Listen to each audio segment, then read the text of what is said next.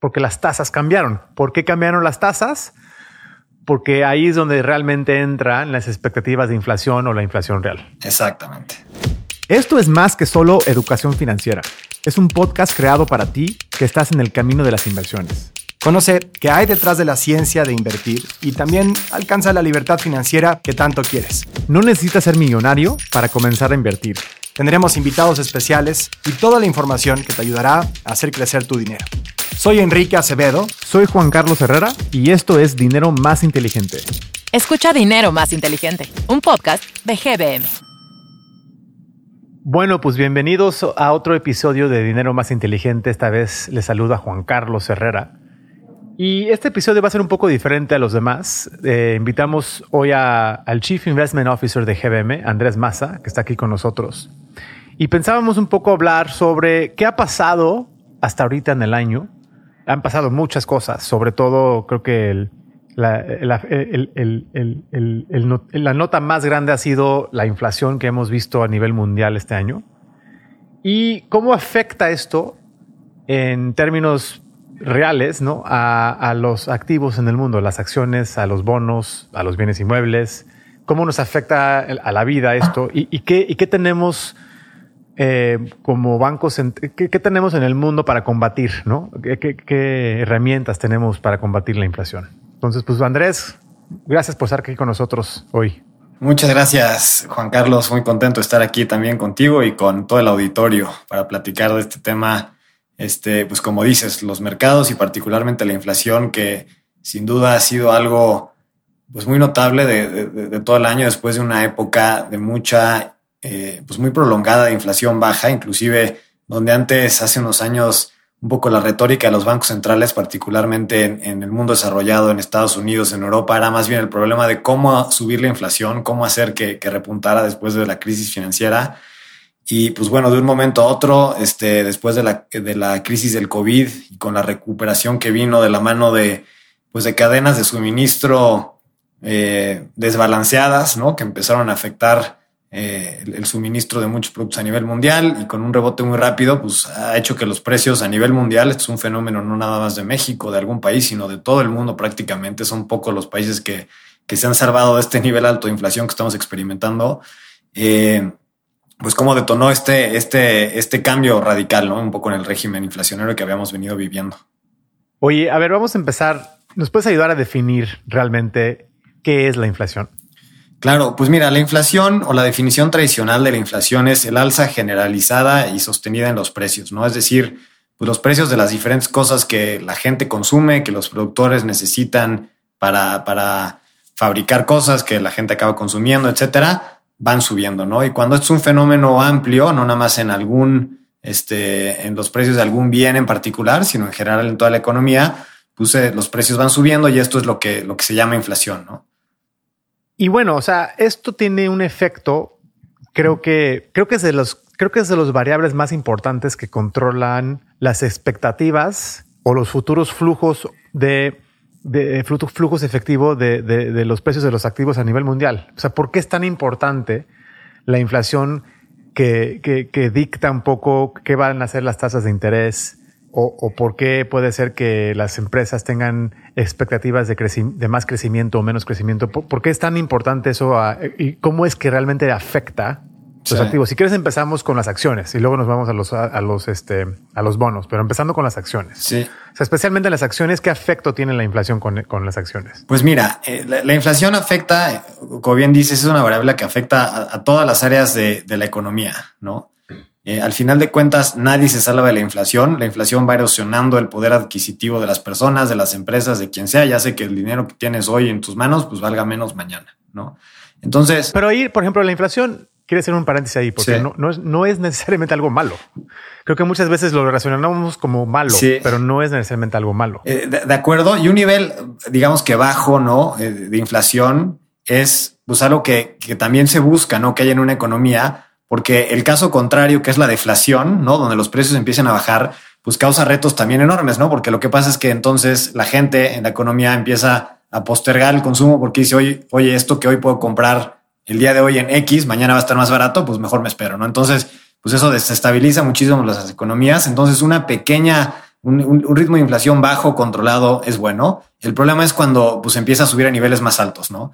Y, como decía, es una variable muy importante y por eso justamente el mandato de los bancos centrales, ¿no? En todos los países es, o, suele ser el primero de todos sus mandatos, la estabilidad de precios, ¿no? Es, decir, controlar, controlar el valor de la moneda, asegurarse que pues, el día de mañana la moneda de la economía en cuestión va a poder seguir funcionando, ¿no? Para comprar bienes y servicios y que, y que si bien va a haber inflación, pues sea un ritmo este, no, muy, no muy elevado, ¿no?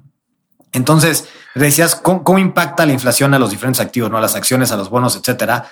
Y una manera, este, al menos para mí muy sencilla de verlo en un inicio, es que, pues, cómo juegan estas variables de control de la inflación eh, y, y, qué medidas se toman y luego cómo esto acaba repercutiendo en el valor de los activos, ¿no? Entonces mencionaba, por ejemplo, los bancos centrales, ¿no?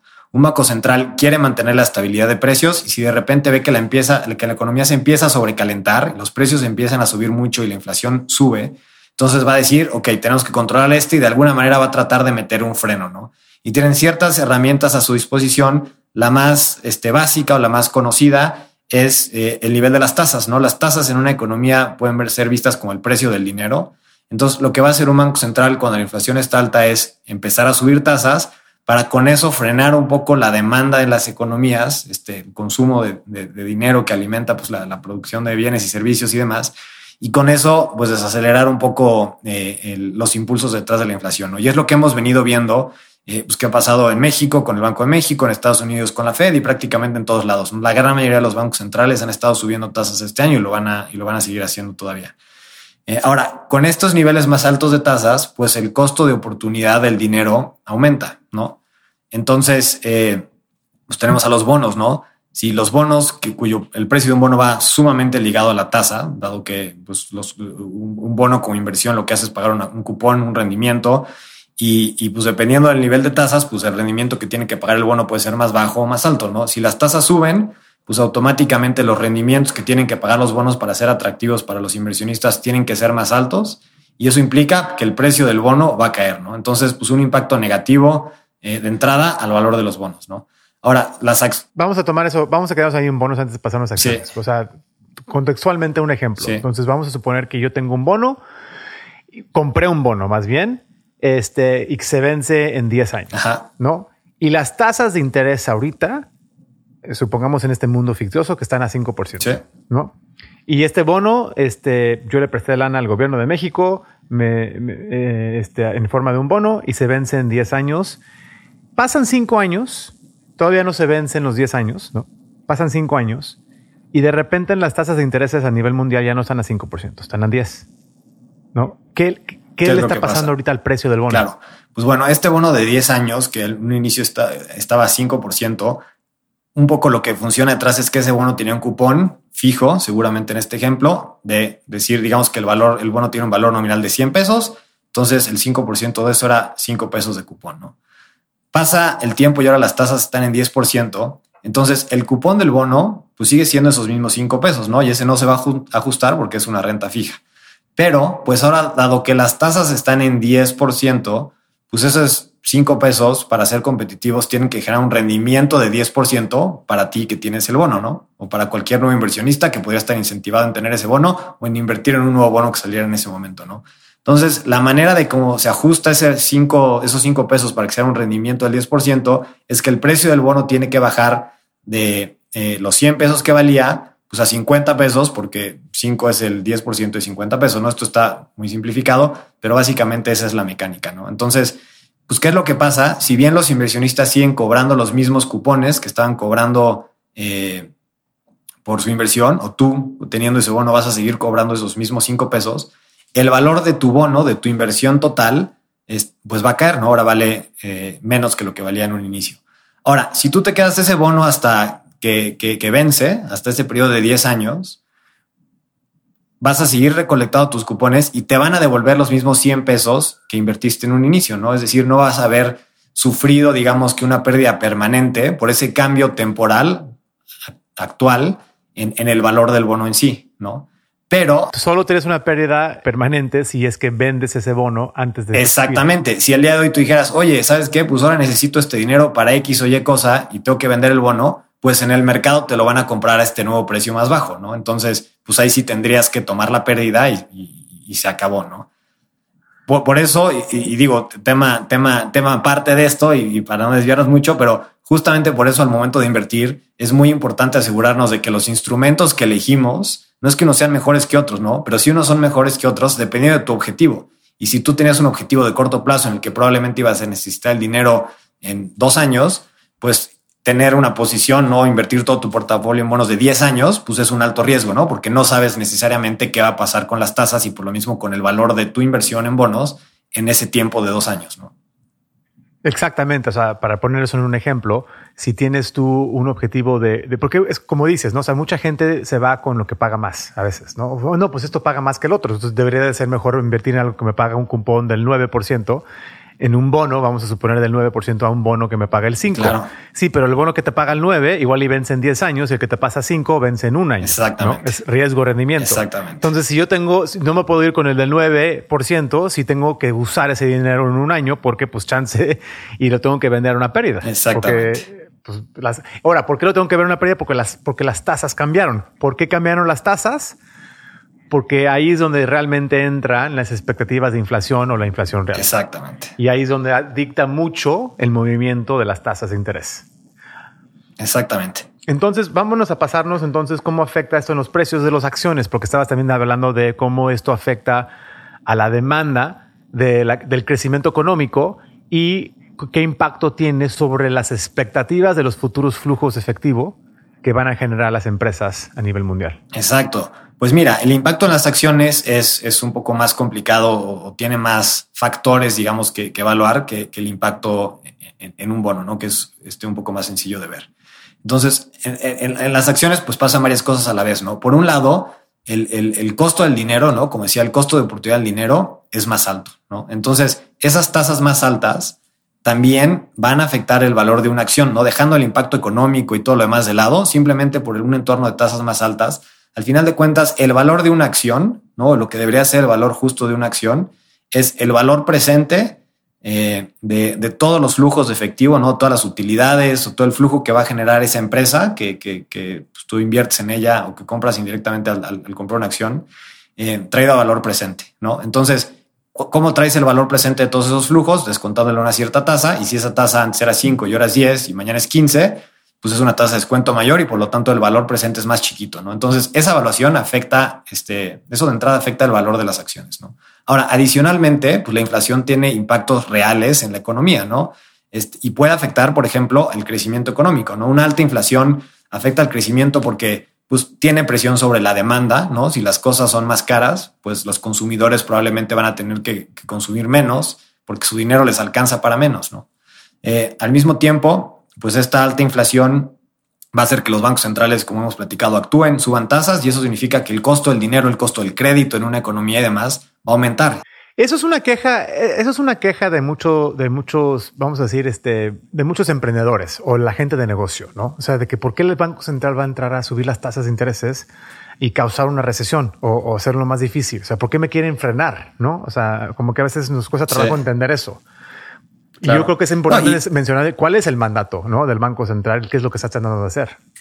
Exactamente. Y no es que el Banco Central quiera como tal pues frenar a la economía y, más bien lo que tienen que hacer pues es un equilibrio bien complicado, ¿no? Normalmente entre pues sí poner un pequeño freno para que pues justamente la inflación baje y se controle un poco y haya más estabilidad pero no frenar de más, porque entonces, pues si se les pasa la mano, puede venir una recesión, ¿no? Entonces, que pues obviamente tampoco quiero ser el Banco Central. Entonces, la verdad es un equilibrio muy, muy fino que, es difícil de lograr y, a veces se puede y a veces no tanto. Y entre más este, acelerada sea la inflación, por ejemplo, pues más agresiva tiene que ser la respuesta. Y entre más agresiva la respuesta, pues más riesgo hay de que el impacto en la economía este, sea mayor, ¿no? Que tenga pues, efectos secundarios, ¿no? Más allá de, de frenar la inflación y eso también pues entra en las expectativas de los inversionistas, ¿no? Y los inversionistas dicen, oye, pues fíjate que las tasas están más altas, eso va a frenar la economía. ¿Qué pasa si se les pasa la mano y viene una recesión? Pues chance eso va a afectar este, los flujos o las utilidades, las ventas que van a generar las empresas hacia adelante. Y pues entonces probablemente hay que ser más defensivos, ¿no? Y entonces eso de nuevo pues acaba afectando en el valor de las acciones. Sí, y aparte es recordar que pues, los bancos centrales tienen mandatos que les da el Congreso de esos países. Por ejemplo, vamos a usar el ejemplo de México y Estados Unidos. que de hecho son dos mandatos diferentes. México tiene solamente un mandato. En Estados Unidos son dos los mandatos. A ver, ¿nos puedes hablar un poco de la diferencia de esos mandatos? Exacto. Cada banco central pues, puede tener un mandato diferente, ¿no? Dado por, por, el gobierno. En el caso del, del, Banco Central de México es la estabilidad en los precios, es decir, control de inflación, lo que platicamos ahorita, para mantener el poder adquisitivo de la moneda, ¿no? En Estados Unidos va más allá y no nada más es el tema del, de los precios, sino también pues, del empleo en la economía, ¿no? Eh, y, y entonces, pues hay que equilibrar no, no, este, pues más cosas, ¿no? Es decir, no nada más los precios, sino también decir, ok, pero igual no puedo ser tan agresivo con ellos porque va a afectar la, la solidez económica y entonces pues no va a cumplir con esto otro. Y, y, es pues una ecuación más complicada de cumplir, ¿no? Ahora, lo que se ha visto lo que tenemos durante mucho tiempo, la, la Fed en Estados Unidos, por ejemplo, desde la crisis de 2008 y luego, pues de nuevo redoblando esfuerzos, yo diría, después de la crisis del COVID, este, pues estuvo mucho más del lado de impulsar la economía, ¿no? hacer todo lo posible para ayudar a que viniera una recuperación, para que la, economía de Estados Unidos y, pues digo, dada su, dada su relevancia en el mundo, indirectamente la del resto del mundo también, pues crecieran y se recuperaran más rápido y con eso pues regresara el, empleo y el crecimiento y demás, ¿no? Eh, y privilegió mucho eso. Y ahorita lo que hemos visto es, pues después de, de que post-COVID empezó este repunte en precios, primero se interpretó quizá como un fenómeno más transitorio, más temporal, en el cual, pues mientras se iban reacomodando un poco las cadenas de suministro globales, iba a haber estos precios altos, pero una vez que se reacomodaran, pues iba a normalizar esto otra vez y se vio que no se cumplió.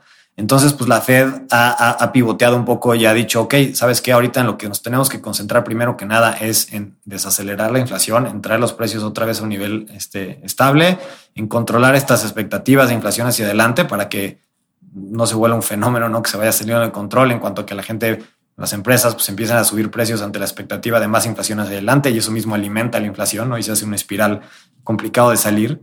Y, y, ahorita están pues privilegiando esa parte de su mandato, aunque signifique pues un costo de corto plazo probablemente en la economía, ¿no? Obviamente tratando de minimizarlo, pero, pero conscientes de que ese riesgo existe.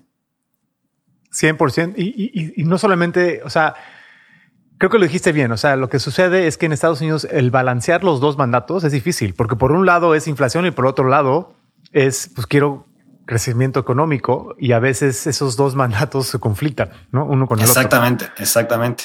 Este, y en México realmente es uno, nada más. Es un mandato nada más el que tiene el Banco Central de, México, que creo que yo, bueno, hay mucho debate aquí en la academia de que si realmente es mejor tener uno o los dos. De hecho, Estados Unidos creo que es la excepción, o sea, que tiene los dos mandatos a nivel mundial.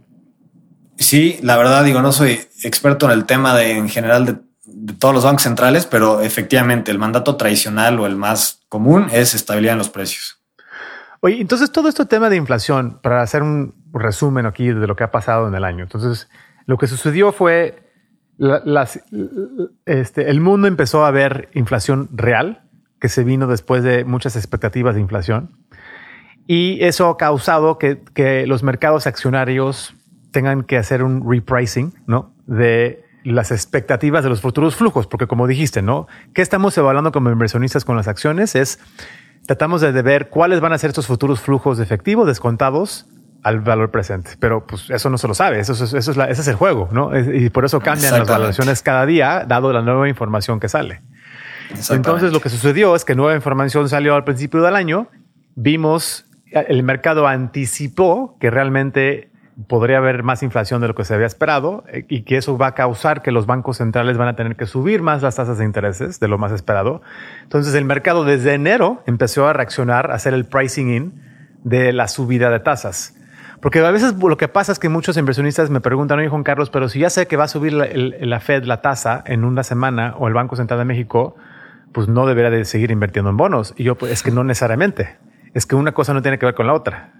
Exactamente. Y hay una diferencia entre pues, lo, que va a pasar, ¿no? O, esa noticia o ese hecho. Y otra cosa es pues, que eso no esté ya en los precios del mercado, ¿no? Porque así como lo sabes tú, pues lo sabe todo el mundo y el mercado se adelanta a descontar todas esas cosas, ¿no? Entonces, no nada más es ver, pues, qué es lo que va a pasar, sino ponderar qué es lo que va a pasar contra qué es lo que espera el mercado que vaya a pasar y más bien cuando entre esas dos cosas se da una, una, discrepancia, ¿no? Y pasa algo diferente o algo que sorprende, es cuando se dan estos movimientos en los precios y cuando se dan esas oportunidades, ¿no? Pero simplemente decir, oye, pues sé que este, la Fed va a seguir subiendo tasas de aquí a fin de año, entonces los bonos van a seguir cayendo.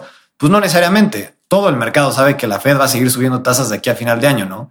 Si la Fed sigue subiendo tasas al ritmo que el mercado espera que lo haga, pues eso ya está en el precio de los bonos el día de hoy. Más bien, ¿qué es lo que los movería más? Pues si resulta que la inflación se pone todavía más complicada y la Fed tiene que subir más de lo esperado, o al revés, si por alguna razón resulta que este, pues empieza, ya, ya estamos en el nivel máximo y la, inflación empieza a, desistir este, más rápido de lo que se espera y la Fed tiene que ser menos agresiva y entonces pues ahí seguramente el mercado reaccionaría de manera muy, muy positiva, ¿no? Pero justamente eso es lo que no se sabe, ¿no? Es lo que todo el mundo está de alguna manera tratando de, de adivinar, ¿no? Oye, y hablando de adivinar, ¿Cómo ves entonces cuando nos preguntan muchos inversionistas y, clientes de nosotros eh, de, cómo vemos pues, lo, que, lo que viene en el futuro, o sea, el, resto del año eh, o los próximos años? ¿Cuál es la sugerencia ¿no? o, qué, sugieres que tomen en cuenta para, para realmente tener pues, éxito en sus inversiones hacia adelante? Pues mira, la sugerencia te diría yo es que la verdad, el tratar de predecir o anticiparse a todo este tipo de cosas y más a las, a las más inesperadas, que por lo mismo son las que más impacto tienen, este, es muy, muy difícil, ¿no? Hacerlo de manera consistente es prácticamente imposible. Este, yo siempre menciono el ejemplo del COVID, por ejemplo. antes de que viniera el COVID había pues otras dudas, otras preocupaciones alrededor de qué podía pasar con los mercados y demás, pero ninguna de ellas obviamente era pues que puede venir una epidemia global, ¿no? Este, y pues cuando vino, pues eso es lo que impactó fuertísimo en los precios, ¿no? Mucha gente entonces dijo, pues vamos a actuar en consecuencia, ¿no? Oye, viene una epidemia global, toda la economía mundial está cerrada, pues hay que, hay que salirnos, ¿no? Hay que vender las acciones, hay que irnos a activos seguros, este, liquidez, etcétera. Y varios lo hicieron, ¿no? Y quizá los que actuaron rápido, pues probablemente se ahorraron parte de la caída, estuvieron muy contentos.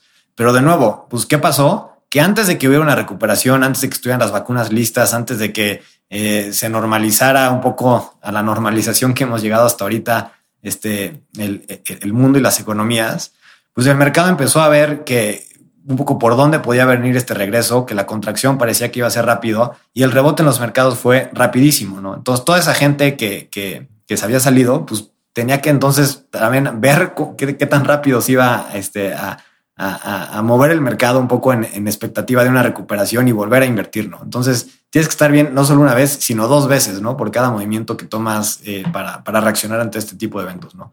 Entonces lo que nosotros recomendamos es, pues más que estarse fijando en el contexto actual, en qué está pasando hoy, que si van a subir las tasas, que si van a bajar, eh, que si quizá viene una recesión o no viene, es enfocarse más bien en cuáles son nuestros objetivos como inversionista, ¿no? ¿Para qué estamos queriendo invertir? Seguramente tenemos varios objetivos diferentes, algunos más de corto plazo, este, más de, mayor liquidez, algunos pues de muy largo plazo, como puede ser tener dinero para el retiro, por ejemplo, algún día, y actuar en consecuencia de eso y en función de eso, ¿no? Y tener un portafolio que vaya alineado con el objetivo que tenemos y su horizonte de tiempo, regresando a lo que platicábamos hace rato, ¿no? De no tener bonos de 10 años por un objetivo de dos años, porque pues entonces el riesgo es bien alto de que algo, pues sí, quizá si tengo suerte y las tasas bajan mucho ahí, pues me va a ir muy bien.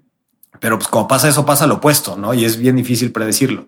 Entonces, más bien tener un portafolio alineado con, tu objetivo, alineado también con tu tolerancia como inversionista. Oye, independientemente de que a largo plazo las acciones son el el mejor vehículo, ¿no? O, de las mejores opciones dentro de los mercados financieros para tener el dinero invertido, porque aunque son más volátiles, en promedio acaban generando mejores rendimientos. Pues bueno, si tú no estás dispuesto a tolerar esa volatilidad intermedia y, quizá cuando venga una crisis o cuando venga una caída este, en un año como el que hemos tenido actualmente, vas a querer vender, pues bueno, quizá aunque las acciones son buenas, no van a ser las mejores para ti en particular, ¿no? Entonces, lo mejor es, creo yo, enfocarse en el objetivo, tomar en cuenta o, entender muy bien tu perfil como inversionista. Eso es justo, creo que lo que yo trato de comunicar muchas veces también, que, a ver, el, eh, comentamos mucho en este podcast, el riesgo y el rendimiento van de la mano. Si eso lo entendemos como concepto básico, entonces es decir, ok, ¿por qué las acciones pagan más en general que los bonos? Pues porque tienen más riesgo. Entonces, si yo tengo un portafolio que invierte en las 9000 empresas más grandes del mundo, por decir algo, y de repente eso sé que, yo invertí en eso porque históricamente ha pagado un 15% o un 14% anualizado y yo quiero obtener esos rendimientos, y yo tengo que estar dispuesto a tener temporalmente pérdidas temporales de igual y el 30 o el 40%. Porque eso es lo que hemos visto históricamente. O sea, e, ese es el riesgo que tienes que asumir para obtener el rendimiento promedio a través de 20, 30 años de un 13, 14, 15%. Así es. De nuevo, ese es, ese es el riesgo de rendimiento. No hay gangas, ¿no? Eso es creo, que lo importante de, la planeación aquí. No, y el mercado al final es, este, pues es cíclico, tiene ciclos de alzas, tiene ciclos de bajas. Y si estás invertido, como dices, a largo plazo en un periodo de 20 años en activos como las acciones, por ejemplo, pues no es de a ver si me va a tocar o no esa caída del 20, del 30, del 40%. O sea, es una garantía, ¿no? Prácticamente una certeza que te va a tocar. Simplemente no sabemos cuándo, no sabemos si va a ser en, el año 3 o en el año 8 o, o cuándo, ¿no? Entonces, este, no, no te vas a salvar de eso. y como no sabemos cuándo y no sabemos cuándo se va a recuperar, es justo como tu ejemplo, no es una buena idea hacer una estrategia de, oye, pues ahorita viene la recesión, hay que salirnos, porque luego es también atinarle a regresar. Y hemos visto empíricamente en toda la evidencia, en todos los datos, en, toda en todos los estudios que se han hecho, que pues no somos muy buenos en atinarle perfectamente bien a través de 20, 30 años, cuándo estar adentro, cuándo estar afuera, sino como dices, tener un plan bien hecho y seguir ese plan desde el principio. Y sí, irlo moderando. O sea, yo tengo los cuatro, o sea, cuatro pasos básicos que es, como dijiste, tener los, tus objetivos claros. Luego, realmente es seguir los hechos, tratar de, investigar. Ojalá este podcast te pueda acompañar a seguir los hechos, que realmente qué es, qué es la evidencia, qué nos dice que deberíamos ser como inversionistas y olvidar los mitos ¿no? de las inversiones. Y ya que esté tu portafolio implementado, ser un, un, un, inversionista paciente, porque creo que Warren Buffett lo dijo mejor, ¿no? O sea, la paciencia es la llave del éxito y, y, y, lo que sucede en los mercados es, pues observamos que es un mecanismo para transferir riqueza entre la gente impaciente a la gente paciente. Entonces hay que ser inversionistas pacientes, ¿no?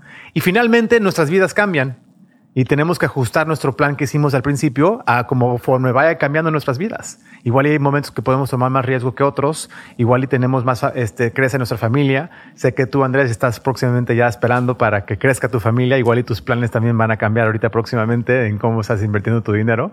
Pero eso, pero esas son las conversaciones que nos gustaría más tener con clientes, porque así yo creo que es la manera más óptima para hacer tu plan de inversión hacia adelante. Efectivamente, efectivamente. Pues muy bien, pues creo que no se diga más. Andrés, muchas gracias por acompañarnos hoy y este y para la próxima. No, gracias a ti, Juan Carlos, y gracias a todos este, los que nos escuchan. Escucha Dinero Más Inteligente, un podcast de GBM.